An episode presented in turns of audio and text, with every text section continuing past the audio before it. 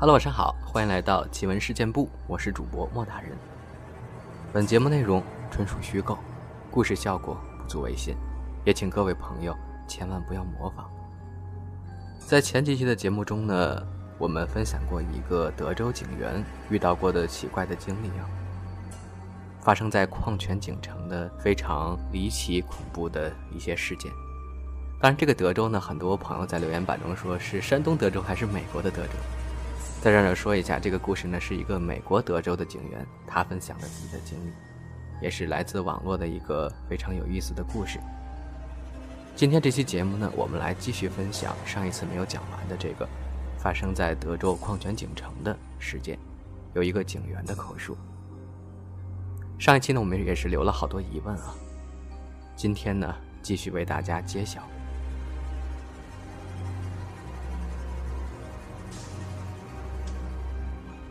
我曾经短暂的想过要离开矿泉井城，但后来，我打消了这个念头。我要留下来做我受聘的工作，就是保护和服务德州的居民。也许，如果我走运的话，开始搞懂潜藏于表面下的大秘密。我决定从我的搭档开始这个计划——詹姆士·欧尔警官，矿泉井城警局十五年老鸟。以及矿泉井城终生的居民。隔晚执勤时，我向詹姆士提起了荣民大楼里的那个男人。疯狂的老人，对吧？他说。他差点就让自己被枪击了。你有注意到他有什么奇怪的地方吗？我谨慎地问道。当下我不想承认，我觉得我看到的，还有听到的，怕他以为我疯了。除了他用拆信刀刺伤自己以外，并没有。办公室里有一点冷，但没那么奇怪。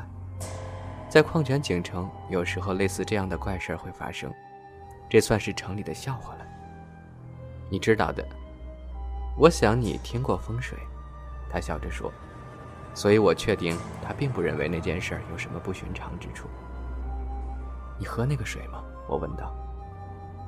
没有喝过，也不打算要喝的。当然，这里大家都喝，虽然有个怪味儿，但你会习惯的。我祖母的家人在一九二零年搬到了这里，信不信由你。他们是来看风水是否会治好他妈妈的，也就是我曾祖母的思觉失调。那是个江湖术士盛行的年代，大家相信矿泉水。应该可以治百病。我知道我曾祖母必须做出很大的牺牲才能来到这里。我不确定她的病有没有治好，但她在一九三一年生下我祖母之后，在这里过世了。我还有一张她站在其中一口风水井前的旧照片你知道，有趣的是，我从来没有跟任何人承认过，也别以为我疯了。但是在你来到这里的几年前，我被派去处理一通奇怪的通报电话。有个老女人吃了太多的药，担心她就要死了。我想她的名字叫艾莉。我到了以后，通报毒物控制中心确认她会没事儿。打来通报的女人说，如果艾莉开始感觉虚弱，我们应该要帮她检查。不过她服用的药量并不致死。我安慰了下她。正准备要离开时，他讲了一个故事，把我留下。他说，他准备要服药的时候，有个年轻女人指示他把整瓶水喝完，把水全灌进喉咙里。他这么说。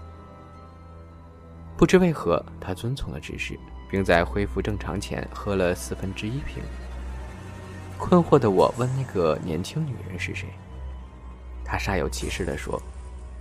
是那个从窗户看我的女人，很奇怪，对吧？所以我问她是哪一扇窗，她说是卧室房里那扇。这个女人大概有八十几岁了，应该有点失智，但我还是想确认房子到底有没有其他人。我走进卧房并打开了门，刹那间，我以为在房对面的窗户上看到了一张脸。下一刻，那张脸就不见了。我搜寻了整个房间、衣橱还有厨房，但并没有那个人。除了有个奇怪的味道，我猜是因为房子老旧的关系，其他并无异常。我还检查了屋子外面，也没有任何人，除了屋主以外，那里是空的，而且也没有任何其他人在房子里的迹象。最疯狂的是，我看到的那张脸，我发誓，我到死都会记得，跟我见过无数次的脸一模一样。站在那该死的水井前的，是我曾祖母的脸。在詹姆士告诉我他见到曾祖母鬼魂的故事后，我后来有好一阵子。都没有再谈起相关的事儿。虽然他相信，他也许经历了某些怪事儿，并在任职警察期间目睹了不少奇怪的事儿，但他依然不完全相信超自然现象，即使他想要相信。仿佛就像他眼前蒙了一层纱一样，让他看不清楚矿泉井城里真正发生的事儿。而我则是已经放弃了。说服自己不要相信这些怪象。我要全心全意地展开调查。我再次遇到怪事儿，约莫是在一年后。詹姆斯生病了，我想应该是感冒吧。我前往处理诺德医院的游民案件。这间医院已经废弃一段时间了。我们时常接到通报，说医院三楼住着一个游民，他总是整晚的发出噪音。一开始，矿泉井警察局对这个通报睁一只眼闭一只眼，我也不想窥探究竟。但这次他们要我立刻过去，如果可以的话，要把那个人带出来。我到达的时候刚过了晚上十点，把警车停在了街的对面。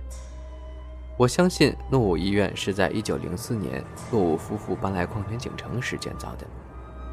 据我所知，以前是个私人医院。而诺武医院显然和 T.B. 贝克先生有关联，就是那个贝克旅馆的老板。但我不记得关联是什么。当我正要走进入口时，我注意到三楼窗户有闪烁的微光，像是蜡烛的光，证明了有人在里面。前门依然被锁上了，但左边有扇被打破的窗户，而且玻璃都被移除了。我于是拿出手电筒爬了进去。医院内部建筑年久失修，充满了游民居住的痕迹。地上有旧衣物、空罐头、啤酒罐，而且这个地方的状况真的糟透了，味道极其难闻。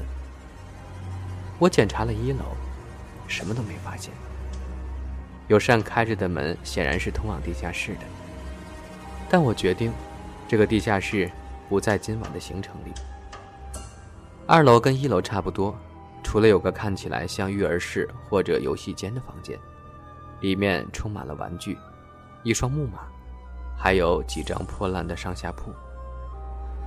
可想而知，这场景把我吓坏了。当我来到通往三楼的楼梯口时，我听到了黑暗中有沙沙作响的声音。说真的，对于要上楼，我一点都不开心。但上级指示，今晚一定要把事情解决。我是警察，我对一片黑暗叫道：“如果你在上面，我需要你下来。”我在一片寂静中等了一分钟吧，但除了外面的风声，什么也听不见。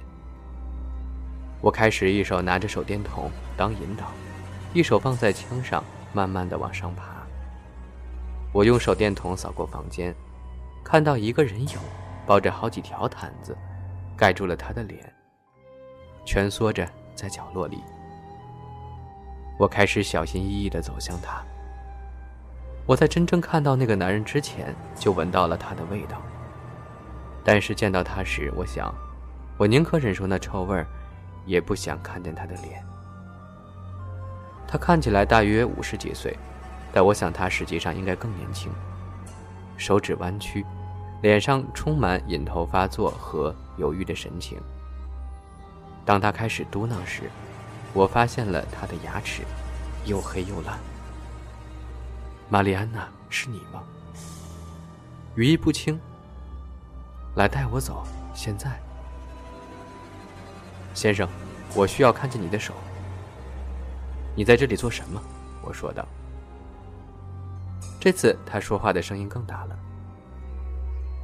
小孩子们，你们不放过我。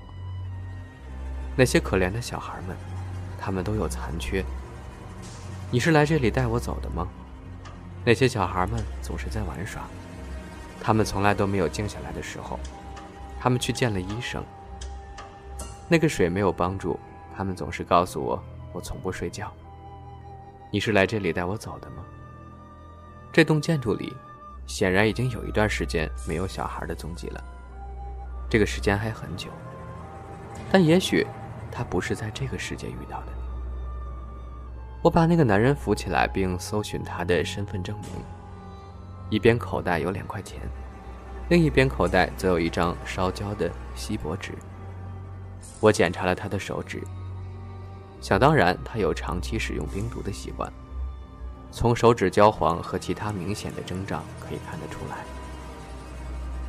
冰毒在矿泉井城里长期以来都是个严重的问题，因为它很便宜，几乎任何家用清洁剂都可以拿来制毒，而且一旦开始吸食就无法回头的，常常都是终生成瘾。我威胁要以持有吸毒用具的罪名逮捕他，但他同意用毒品来源的情报来交换。狮子公园，药头都这么称呼这个地方，一个知名的贩毒场所。他身上并没有任何毒品，不过我向他说明，他因为非法入侵被捕了。我护送他下楼时，他似乎松了口气。来到二楼时，我看到上楼前没注意到的楼梯底部的墙上有黑色的涂鸦。那个男人。后来我知道他的名字叫做维克，也注意到了，接着开始暗自抽泣。我们于是尽快离开了。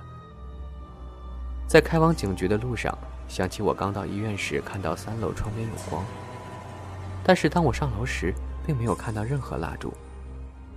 后视镜中的医院渐渐远去，我本来期望看见一片黑暗，但却看见蜡烛的闪烁光芒，而吹过树间的风。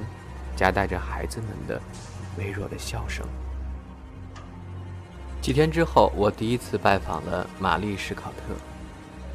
史考特女士因为对矿泉井城了如指掌，且行事低调，备受尊重。